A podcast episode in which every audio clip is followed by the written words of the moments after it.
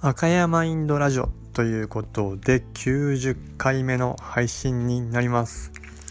100回までカウントダウンが始まってきましたね、えー、決して100エピソードで終わるわけではないのでご安心ください、えー、今日はですねこのように言葉を扱ってメッセージを送る仕事を私自身がしているのでえー、言葉をですねより深く、えー、考えるきっかけにしてもらえればいいかなということで私が、えー、統括部長を務め、えー、講師としても活動している JALTA というスポーツトレーナー団体があります。その JALTA のですねコンディショニングスキルのコースの中に、えー、香川県が生んだですね解剖学者で、えー、有名なあもう亡くなられてるんですけれどもえー、三木茂雄という方がおられます。この三木茂雄先生の書籍はたくさんあるんですけれども私もたくさん読んでいてですね、えー、その有名な書籍の中に内臓と心という書籍があります。えー、帯にですね心とは内蔵された宇宙のリズムであるというふうに書かれているんですがこの本の中の一節をですねご紹介して、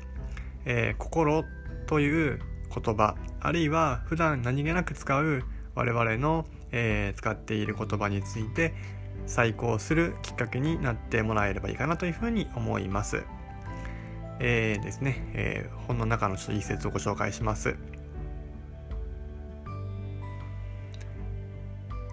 って言いながらですね、あの今一瞬どこから共有しようかなと思ってあの一瞬迷ってたんですけれども、えー、シンプルにいきたいので、はい、えー、いきます。私どもが心と呼んでいるものとの関係についてであります。今日ここで私が内臓の復興を、えー、下の話まで動員して声高く叫んでおりますのも元を正せばこの心の復活を記念するそれだけの理由からです。一体心と腹渡とはどんな関係にあるのかこのためにまず頭と心と呼ばれている2つの言葉について考えてみる必要がある。これは私たちのいわゆる精神を支える2本の柱とも言われていますが、この両者はいかにも対照的です。切れる頭とは言うが、切れる心とは言わない。また、温かい心はあっても、温かい頭はない。つまり前者の頭というのは判断とか行為といった世界に君臨するのに対して後者の心は感応とか共鳴といった心情の世界を形成する。一言で言えば頭は考えるものそして心は感じるものということです。さてここで大切な問題が出てきます。それはこの頭といい心といいこれは私たちの祖先が遠い遠い古代の昔からずっと持ち続けてきた日常の言葉ですがあの大陸から漢字というものが入ってきた時どうしてこれらに頭と心の2つの字が当てられたのかという問題です。その答えは明らかです。当時の人たちはおそらく誰一人として異議を唱えることなく頭の座を頭脳に。そして心の座を心臓にそれぞれ置いていたのでしょう。頭といえば脳みそ。心といえば心臓というのが彼らにとって肉体的な実感だったに違いない。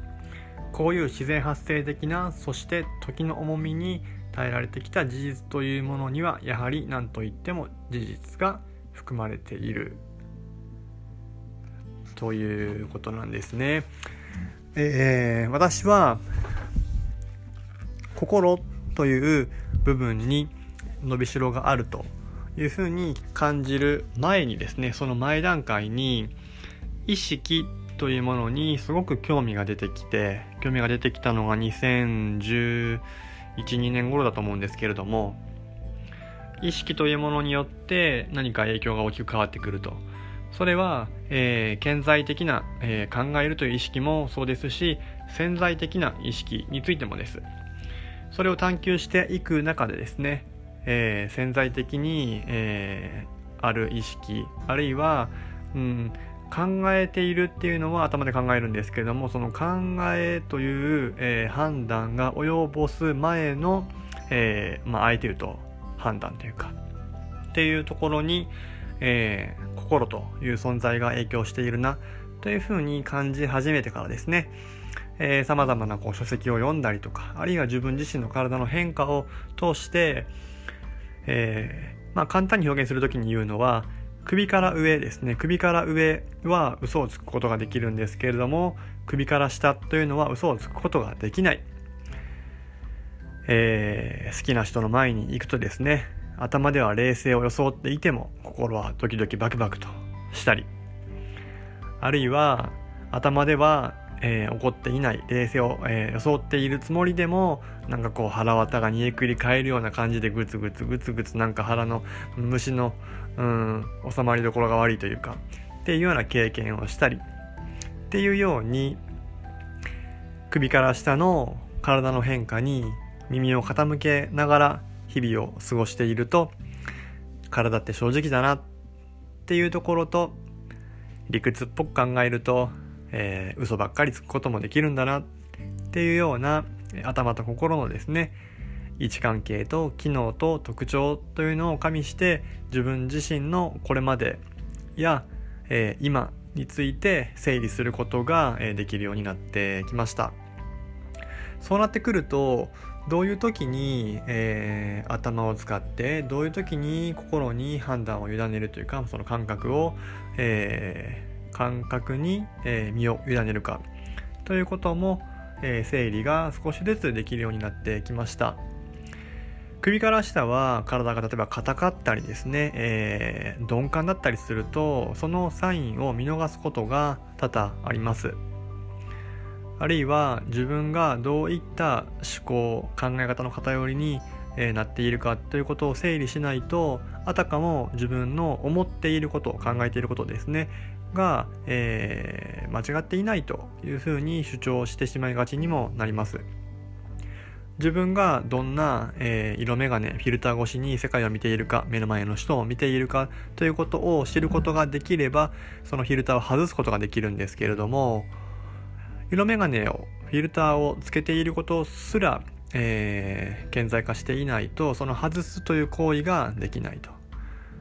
私自身はいろいろな方に出会ったりいろんな土地に行ったり文化に触れたりすることによって自分が、えー、ある程度ですね偏った視点価値観を持っていたということを、えー、知ることができました。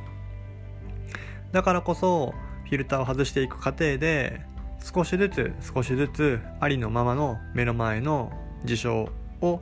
見つめることが感じることができるようになってきました。と同時にまだまだあるんだろうなという自分の、えー、自分だからこそそういうふうに見ている価値観ということにも、えー、顕在的にですね気づくことができています。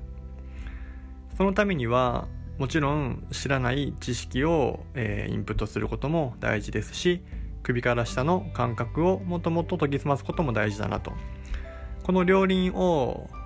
えー、片方だけでえー、回していくとまっすぐ進めないですねぐるぐるぐるぐるその場回ってるみたいな形になってしまいますので右側も左側の車輪どちらもですね回して、えー、前にですね進んでいきたいなというふうに今は思っております。ということで今日は頭と心の話ということを、えー、三木茂雄、えー、氏のですね本をご紹介しながらえー、お伝えさせていただきました。こういった形でですね、えー、私自身が影響を受けた書籍の紹介もしつつですね、音声の配信お届けしていければというふうに思っております。ぜひですね、ご興味がある方はですね、えー、内臓と心、あの、すごくおすすめの本です。今日は説明にその本、あの、ちょっと貼っておこうと思いますので、ぜひご覧になっていただければと思います。こんな形で、えー、このポッドキャストでは私自身がどのようなこう思考で日々ですね送って、えー、選手のサポートをする上でどのような準備をしているかあるいは現場での気づきや、えー、失敗事例なども共有していきたいと思います。またよければですね過去の配信も、えー、遡って聞くことができます。えー、アンカーアプリでは一つ一つ切れるみたいなんですけれども、えー、Spotify とか、えー、Apple Podcast ですね。ではあの連続再生できたりするようなのであのご自身の使いやすいアプリで聞いていただけるといいかなと思います。はいそれではまたお会いしましょう。お会いじゃないんですね。お聴きくださりますように、えー、配信をお待ちください。それでは本日もありがとうございました。失礼いたします。